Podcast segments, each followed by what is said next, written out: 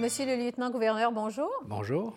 Euh, vous êtes lieutenant-gouverneur depuis juillet 2015, donc ça fait trois ans et demi maintenant. Pourtant, on vous connaît très peu. On vous voit pas beaucoup.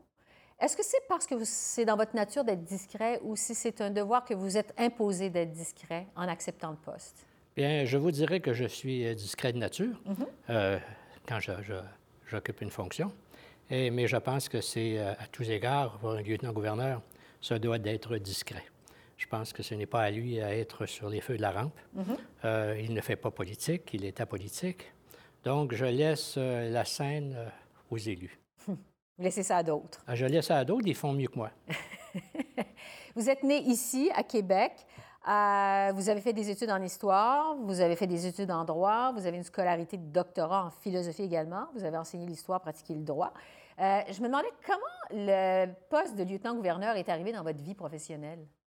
Ah bien, c'était, euh, je vous dirais quelque chose d'abord. euh, je pense que c'est un peu inattendu. Euh, je pense pas qu'on puisse un jour rêver d'être lieutenant-gouverneur. Et c'est, je pense que c'est les astres étaient alignés.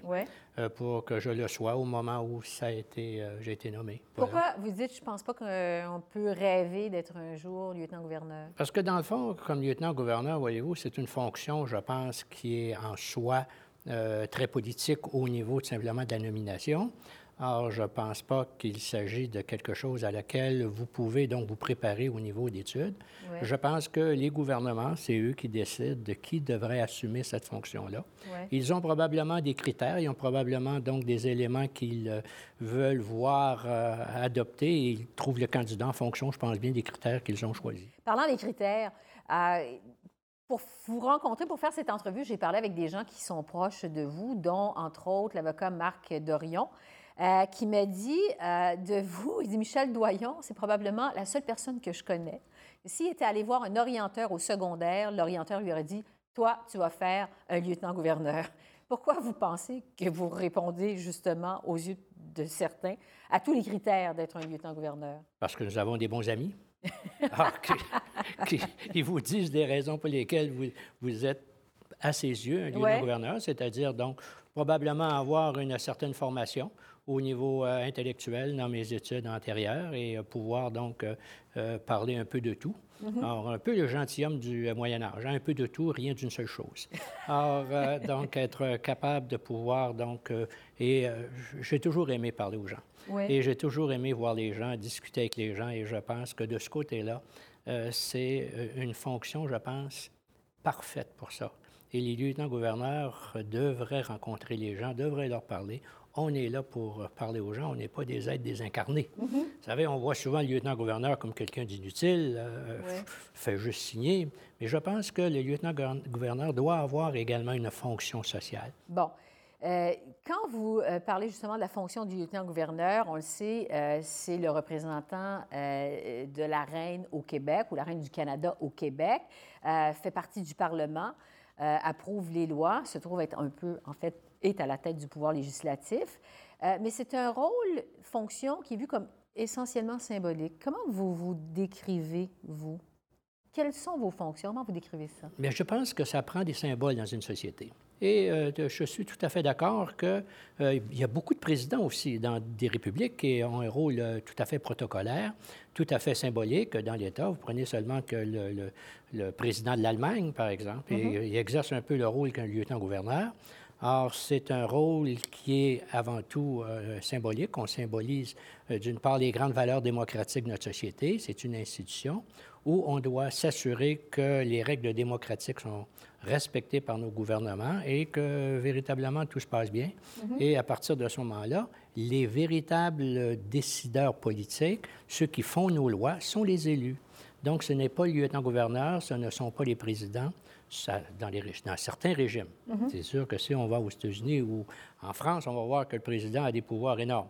Mais euh, chez nous, euh, dans le système monarchique, euh, le- il repose un peu, on dirait qu'il y a la valeur morale de- Ouais. de, de- de- de l'État. Mais vous savez que ce que vous dites, euh, tout ça, les descriptions de tâches, des fonctions, pour le commun des mortels, ça demeure quand même assez abstrait. Euh, Qu'est-ce que c'est la journée type d'un lieutenant-gouverneur? À quoi ça ressemble, une- votre journée de travail? Ah, la mienne? Oui. Ah, parce que je ne pense pas que la, journée d'un lieutenant-gouverneur euh, soit typique partout.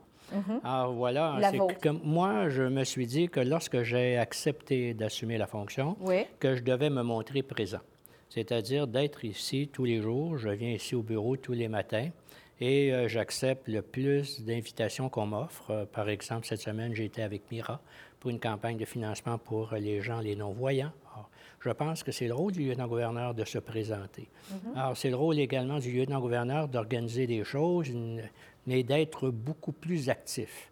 Alors, de par le passé, euh, et, comme toute institution, euh, si vous regardez, euh, le lieutenant-gouverneur ne peut pas se comporter comme il se comportait dans les années 40. Vous savez, je pense que notre société a changé, notre société a évolué, et à partir de là, le lieutenant-gouverneur doit se montrer, comme je vous dis, présent. Alors, ici au bureau, j'organise différentes activités. Qu'est-ce que vous voulez dire comme il ne peut plus se comporter comme dans les années 40? Bien, c'est parce qu'il y avait un, certain élément de faste, un certain élément de grandeur, un certain élément de, je dirais, royal un peu. Hein? Parce que mm-hmm. dans le fond, comme vous l'avez dit tout à l'heure, le lieutenant-gouverneur est le représentant de la couronne. Alors, comme représentant de la couronne, donc, il y a tout un protocole qui euh, s'applique également. Mais je pense qu'il faut changer euh, cette, Parce que l'institution, elle est là en vertu de la Constitution, il faut respecter. Mm-hmm. Mais, vous savez, il ne faut pas non plus rester sléré. Euh, sclérosé dans des actes du passé. Je pense que mm-hmm. c'est terminé, ça. Et c'est peut-être pour ça que le lieutenant-gouverneur, en n'étant pas assez moderne dans son approche, fait en sorte que véritablement, on ne sait pas qu'est-ce qu'il fait. Or, je pense que le lieutenant-gouverneur doit être transparent, doit se montrer euh, présent, puis ne mm-hmm. doit pas se croire être le roi. Oui, juste un mot sur une entrevue à un moment donné que vous avez donnée, vous avez dit, bon, euh, le, le, rôle du gouverneur de, du lieutenant-gouverneur est essentiel au bon fonctionnement de l'État. Alors qu'on disait il y a un instant, plusieurs voient que euh, plusieurs pensent que c'est plutôt cérémonial et tout. En quoi votre rôle est essentiel au bon euh, fonctionnement de l'État? Bon, je vous dirais que de toute façon, si vous n'aviez pas un lieutenant-gouverneur, vous devriez avoir quelqu'un qui remplace le lieutenant-gouverneur. Mm-hmm. Je pense que le titre de lieutenant-gouverneur est un peu euh, du passé. Et pour les jeunes aujourd'hui, lieutenant-gouverneur n'a plus aucune signification. Mm-hmm. D'où le fait de pouvoir faire en sorte de dire c'est une personne qui s'assure, c'est moi qui signe les lois. Donc, le lieutenant-gouverneur doit s'assurer que les lois soient signées, mhm. que les principes démocratiques ont été respectés et que, comme je vous ai dit tantôt, il représente aussi une certaine valeur morale de l'institution. Et c'est pour ça que le comportement du lieutenant-gouverneur doit être exemplaire, parce que, dans le fond, il est un peu à la tête de l'État et à, cet, à cet euh, égard, il doit respecter les règles les plus strictes en ce qui concerne son comportement. Donc, je pense qu'il y a aussi une institution qui a également une valeur morale et euh, euh, en plus d'être un symbole. Parce qu'un symbole, c'est important. Sans symbole, il n'y a aucune société qui pourrait y être. Vous m'avez euh, parlé tout à l'heure de tout le faste qui a déjà entouré le, lieutenant, gouverneur, parce que ça vient un peu de la royauté et tout.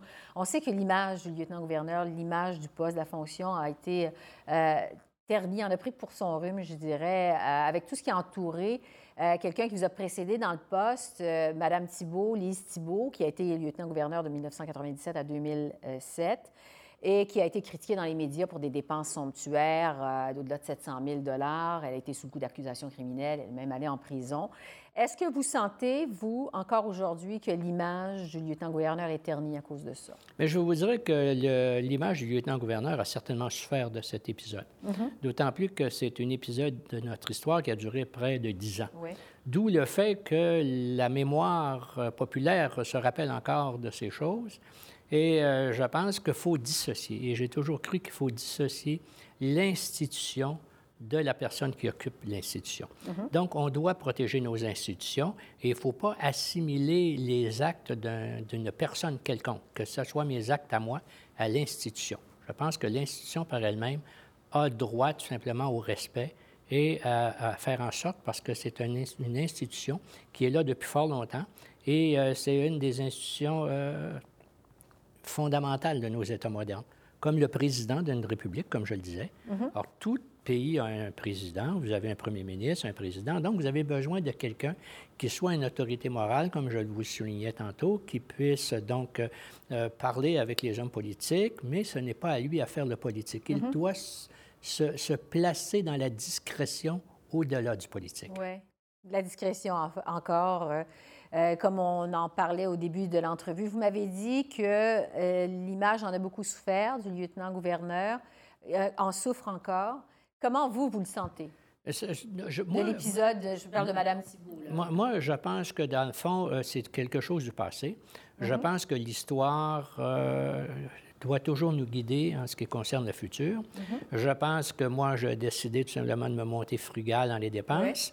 Donc, euh, voilà, parce que dans le fond, on sait que l'argent a été ce qui a euh, nuit à l'image de Madame. Peut-être qu'elle a fait un très bon travail, parce que Madame était aussi présente partout.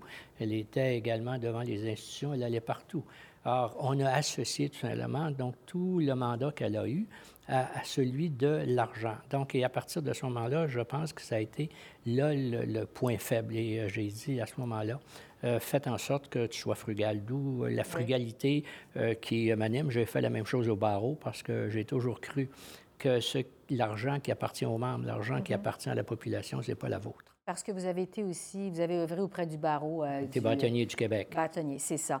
Euh, ça m'amène à vous parler du budget du lieutenant-gouverneur. Euh, ce sont des chiffres qui sont connus, c'est public. Euh, bon, un peu plus d'un million de dollars par année quand on compte l'argent du fédéral et du provincial. Vous avez sept employés de garde du corps, un salaire annuel de 140 000 dollars. Grosso modo, c'est ça. Vous le disiez, vous avez été, vous êtes très frugal. Je l'ai lu également dans les journaux. On raconte que vous faites vous-même votre épicerie quand vous faites des réceptions que vous allez chez Costco acheter euh, ce dont vous avez besoin. Est-ce que c'est le cas?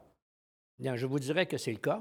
Or, euh, je crois, comme je vous ai dit, j'assume mhm. les coûts. Je ne veux pas que ce soit le, c'est à même le budget, mon budget, mon, salaire et tout, euh, que je paye ces cérémonies. Alors, je ne pense pas que les cérémonies euh, doivent être assumées par l'État euh, pour moi. Mhm. Euh, c'est pour ça que je vais chez Costco. Alors, j'ai reçu, par exemple, je fais beaucoup de réceptions. Je reçois à différentes occasions, je reçois donc les consuls, je reçois, donc j'ai reçu les députés cette année. Je reçois le personnel, je reçois différents organismes. Et euh, lorsque je les reçois, je fais souvent, moi, ma, formule qui, euh, ce sont, euh, la formule, c'est le vin fromage. Or, je vais acheter les, fromages québécois, mhm. chez, chez Costco, et j'achète également, donc, mon vin à, la Société des alcools. Vous faites ça vous-même? Oui, je le fais moi-même. Je fais moi-même. Je m'en vais avec mon petit chariot, puis je regarde. Alors, je prends des, des, des euh, je, vais prendre des, différents fromages de chef, un fromage, différents fromages. Donc, je me dis à ce moment-là, pour que la réception, les gens disent au moins, euh, on a mangé quelque chose un peu. Mm-hmm. Alors, euh, j'achète mes baguettes de pain. Et, les, vins euh, québécois également. Ah, oh, oui, oui, des vins. On a beaucoup de vignobles québécois. Uh-huh. Et euh, voyez-vous, comme je suis lieutenant-gouverneur du Québec et non celui de l'Alberta ou de la Colombie-Britannique, euh, je, respecte beaucoup la vallée de l'Okanagan, mais il faut que je respecte un peu les producteurs de chez nous. les gens, de les producteurs de la Montérégie. Ah oui, puis de l'île d'Orléans aussi. Oui, c'est vrai, parce la que. La côte de Beaupré. il, y a, des, il y a des producteurs dans la région de, Québec également. Et ça, vous payez ça de votre poche. Oui. Vous faites une liste avant de partir de quoi vous avez besoin. Vous oui, c'est parce que je demande à une personne qui travaille pour moi, dites qu'est-ce que j'ai besoin pour 40 personnes. Mhm. Euh, parce qu'elle me dit, bon, ben prenez donc, euh, parce qu'on a une certaine expérience à la longue. Donc, euh, vous allez prendre un,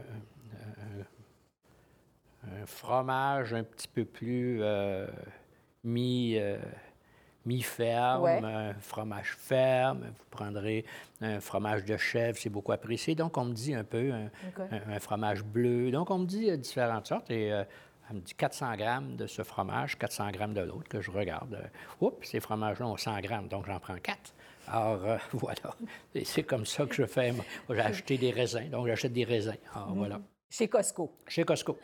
non, parce qu'on a l'image du lieutenant-gouverneur avec une équipe qui bourdonne autour de lui, ah. qui fait tout pour, pour, lui, pour lui, alors que vous, vous, allez, vous faites votre liste d'épicerie. Oui, parce que j'avais acheté un jour, euh, j'avais reçu l'équipe cubaine. Mhm. Hein, parce qu'on m'avait demandé de recevoir, qui venait ici en visite à Québec, et j'avais euh, euh, j'avais invité l'équipe cubaine, on m'avait demandé de les recevoir. Qu'est-ce que c'est l'équipe? Ben, l'équipe de baseball. Ah, OK. qui représentait donc Cuba, et ici dans la Ligue euh, nord-américaine, dans la Ligue Canam. Mhm, mhm. Et euh, j'ai dit, je dois manger des bananes, que je m'en vais chez Costco. Et il était 40, hein, ce sont des athlètes, des gens, où, moi, moi petit, mais eux étaient très grands. Et j'ai dit, ça doit manger, que là, j'ai dit, je vais acheter des bananes.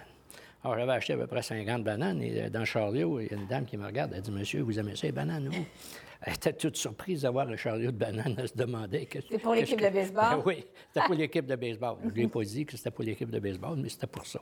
Euh, on sait que bon, la nécessité d'avoir un lieutenant-gouverneur ne fait pas l'unanimité. Il y a des gens qui se demandent pourquoi euh, euh, on a au Québec un lieutenant-gouverneur, représentant de la reine au Québec. Le PQ, le Parti québécois, a boycotté complètement votre assermentation et la CAQ avait envoyé un seul député. Comment avez-vous réagi à ça? Moi, j'ai réagi normalement parce que, dans le fond, on a ce grand bonheur de vivre en démocratie. Mhm. Des gens ont le droit d'exprimer des, valeurs qui sont leurs et qui ne sont pas nécessairement celles des autres. Mhm. Donc, c'est ça la démocratie. Si tout le monde était pareil, si tout le monde avait les mêmes valeurs, je pense qu'on ne pourrait pas vivre sous un régime comme le régime que nous vivons aujourd'hui. Et c'est avec l'expression, vous savez, on vit dans une, société qui est multidisciplinaire, qui est pluraliste. Mhm. Donc, les valeurs changent aussi.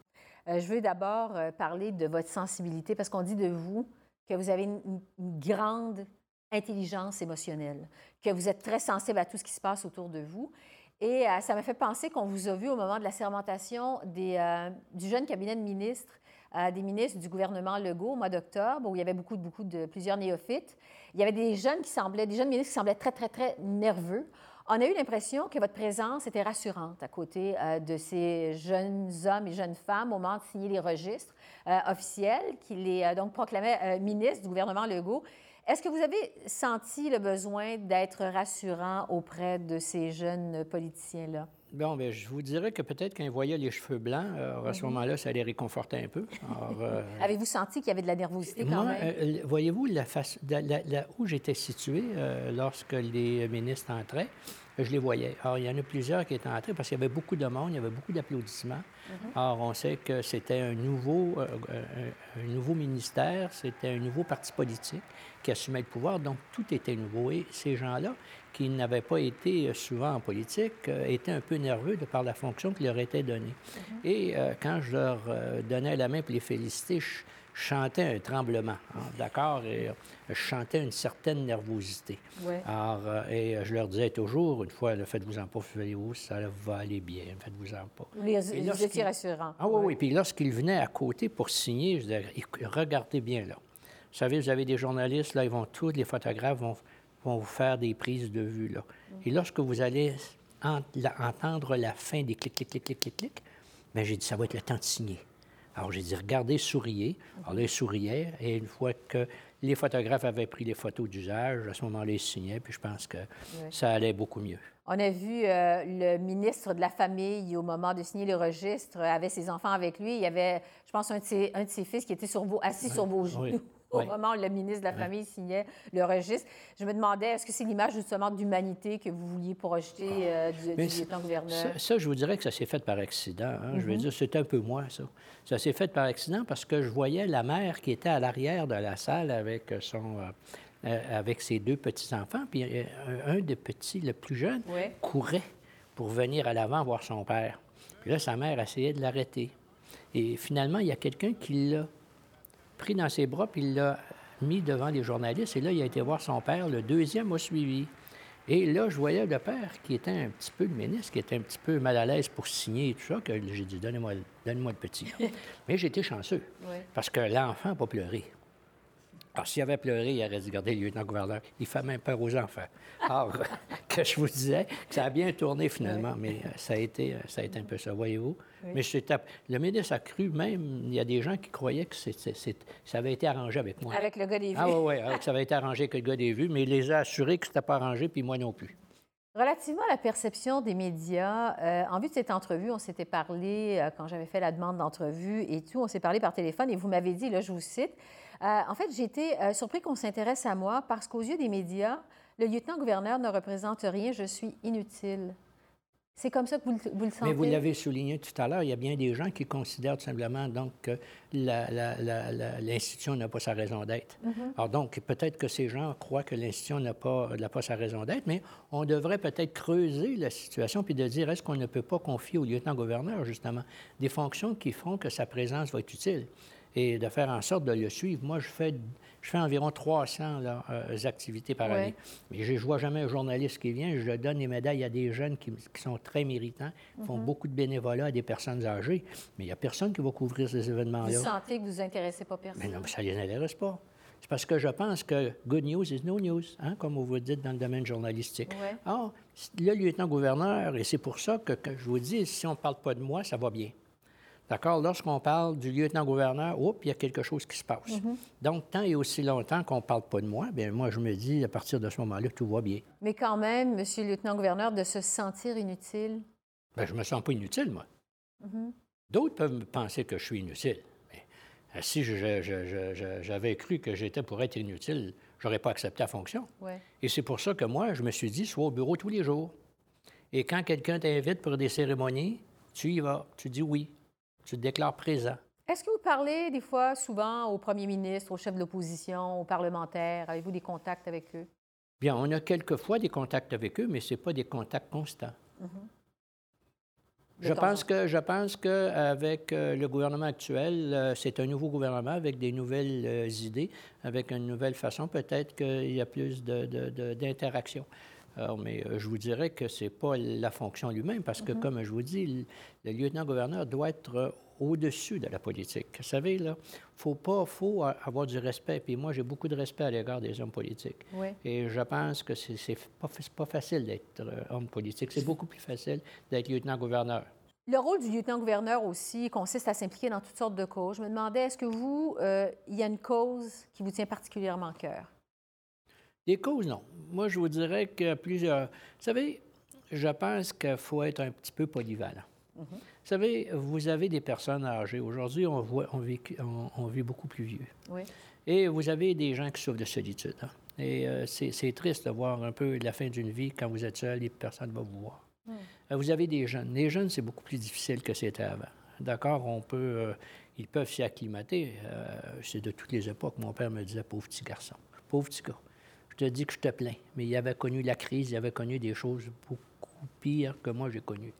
Mais euh, je pense que lorsque notre génération à nous a été une génération qui a été privilégiée, et euh, depuis euh, la fin de la guerre, on n'a jamais, connu la misère, non. Mm-hmm. On n'a pas connu, on n'a pas connu de crise, on n'a pas connu de, de, de, de conflit. on a, si j'avais été, si j'étais né aux États-Unis à l'époque, en 1943, ça vous dit mon âge, alors, euh, peut-être que j'aurais été appelé à aller au Vietnam. Et peut-être que, même si je veux dire que les États-Unis, etc., etc., mais. Alors, euh, je pense qu'on a été ici, euh, on a été choyés. Et il faut redonner aussi, parce que dans le fond, notre société a beaucoup pris. D'accord? Je pense que nos petits-enfants vont, vont, avoir à payer un prix. Avez-vous le syndrome de l'imposteur? Non, je n'ai pas le syndrome de l'imposteur. Mais je pense que véritablement, on a voulu en tant que société, parce que, vous savez, une foule, vous ne pouvez pas diriger une foule comme vous voulez diriger un individu. Mm-hmm. Et je pense qu'il y a souvent des gens qui se disaient, voici, avec les déficits qu'on fait, comment on va faire pour les payer? Mais euh, lorsqu'on arrivait à des élections, on exigeait de nos gouvernements beaucoup de gratuité, mm-hmm. gratuité dans tout. Et à partir de ce moment-là, il y a un prix à payer pour ça. Or, euh, je pense que nous, euh, nos petits-enfants, ils vont avoir euh, une dette, ça se paie, hein? puis un mm-hmm. État, ça se paie aussi. Sauf que l'État a la chance, elle, de pouvoir taxer. Mais on l'a vu en France actuellement, et je pense que M. Legault l'a bien dit, vous savez, il y a un pouvoir, il y a une capacité de payer des gens. Et lorsque les gens n'ont plus cette capacité à cause qu'ils n'ont plus de vie sociale, n'ont plus de vie euh, familiale, parce que dans le fond, les charges sont trop élevées, à ce moment-là, il y a du mécontentement. Et c'est avec le mécontentement et au fait qu'on se décroche de la réalité du peuple que les révolutions naissent hein, et que les changements, changements Bon, ah. euh, vous êtes au-dessus de la partisanerie, euh, mais vous constatez, comme plusieurs, l'état actuel du cynisme envers la politique, le populisme, quand on regarde ce qui se passe en Europe, aux États-Unis. Qu'est-ce que vous pensez euh, qu'est-ce que c'est, selon vous, les euh, plus grands défis des politiciens pour les prochaines années, avec tout ce qu'on vit actuellement? Moi, je pense que le défi des hommes politiques, c'est de se tenir près de leur peuple respectif, de comprendre c'est quoi le peuple. Il y a peut-être un certain populisme, mais de répondre pourquoi il y a du populisme, pourquoi les gens sont mécontents. Il y a certainement des raisons. savez, je regarde, les, vous voyez les gilets jaunes. Il y a des casseurs dans ça, on peut, on peut, on peut le penser. Mais vous avez des gens dans ça qui, on le voit, arrivent à leur retraite, ont beaucoup de difficultés à vivre, euh, donc, les prestations sociales sont élevées et à partir de ce moment-là, on a l'impression de dire j'ai fait toute ma vie, puis je prends ma retraite aujourd'hui, puis je n'ai plus rien. Mm-hmm. Alors, il faut dire que euh, quand vous avez, vous savez, le salaire moyen au Québec est un salaire d'environ ce que je lisais il y a quelque temps, dans les 70, 75 000. Mais quand vous avez une petite maison, vous avez deux enfants, vous, avez, vous voulez vous placer un peu d'argent de côté, vous savez, vous devez faire certains sacrifices mm-hmm. avec les impôts et tout à payer, les taxes et tout. Donc, ça devient difficile. Il ne faut pas croire que c'est facile. D'accord? Et d'autre part, vous avez des gens qui ont à peine, euh, peine à, boucler les mois, mm-hmm. puis qui voient des salaires d'un chef d'entreprise qui, qui, qui, est 80 millions, 25 millions. C'est révoltant. Il y a une révolte. Puis c'est normal aussi, parce que quand vous voyez votre premier ministre du Canada, puis le premier ministre des États-Unis qui gagne à 300 000, puis on trouve que c'est élevé, puis ils ont toutes les responsabilités de l'État qui, sont lourdes aujourd'hui, et que vous voyez des gens d'une entreprise et que ce sont les actionnaires qui font vivre, et que vous voyez que c'est des salaires de 25, 30 millions, il y a un certain mm ras-de-bol. Hein? Euh, je veux dire... Vous pouvez comprendre, donc, il y a du populisme, ben qu'il y a du cynisme. Ben quand on se compare au Québec à d'autres législatures, euh, au Canada, en Amérique du Nord, euh, est-ce que vous trouvez qu'on fait bonne figure? Moi, je pense qu'on fait très bonne figure. Si vous regardez, euh, si vous regardez dans bien des États américains, vous avez, quand vous avez, nous autres, notre régime social est bon. Vous avez, des, vous avez aux États-Unis des gens là, qui ne peuvent pas avoir des services au niveau hospitalier. nous, on a des services au niveau hospitalier. Nous mm-hmm. avons également des services au niveau de pharmaceutique et tout. Un jour, il me manquait, moi, des, petites bandelettes pour, pour les tests de diabète. Euh, j'avais pas de, Je vais aux États-Unis euh, et à un moment donné, je m'en vais à la pharmacie acheter des petites bandelettes. Euh, plus de 80 alors que je les paye ici à peu près 10 dollars. Ah. Que, là, je vous dis, je peux comprendre les gens avec les médicaments, comment ça coûte cher. Donc, moi, je pense que le Québec, on est une société très démocratique. On l'a prouvé lors de nos référendums. Il n'y a pas eu de casse, il n'y a pas rien eu de ça. Alors moi, je pense qu'on a un peuple qui est, très, euh, qui, est très pacifique. Nous avons un peuple qui est très démocratique et euh, nous avons un peuple, donc on peut donner l'exemple à beaucoup de peuples à travers le monde. Donc, quand on se regarde, on se console. Mais je pense qu'on fait plus se consoler, on devrait être fier de ce qu'on fait. Je pense qu'il nous manque de la fierté. Et des fois, je regarde les gens, il me semble que le Québec pourrait être plus fier de ses réalisations. Parce que dans tout, hein, euh, vous avez des gens, vous avez le Cirque du Soleil, vous avez des, des, institutions au niveau international, vous avez des Québécois qui ont bâti des choses extraordinaires. Donc, on devrait avoir la fierté d'être Québécois puis de dire que finalement, on est capable de faire des choses que d'autres ne sont pas capables de faire. Mm-hmm. on, a, on a hérité, vous savez, de par notre histoire, d'être capable de se bâtir. Vous savez, parce que nos ancêtres qui étaient ici ont trimé fort. Hein? Ils arrivaient ici dans un pays de froideur, dans un pays de, de, de, de froid qui faisait qu'ils déchiffrent, euh, pas des chiffres, mais défrichés, c'est ça? Et à partir de ce moment-là, on a bâti une société qui a été exemplaire, qui, a, été, euh, qui est très démocratique, qui est très ouverte, puis avec beaucoup de culture. Donc, on doit en être fier. Oui, on doit être fier. Merci beaucoup, Monsieur le lieutenant-gouverneur. Merci. Merci.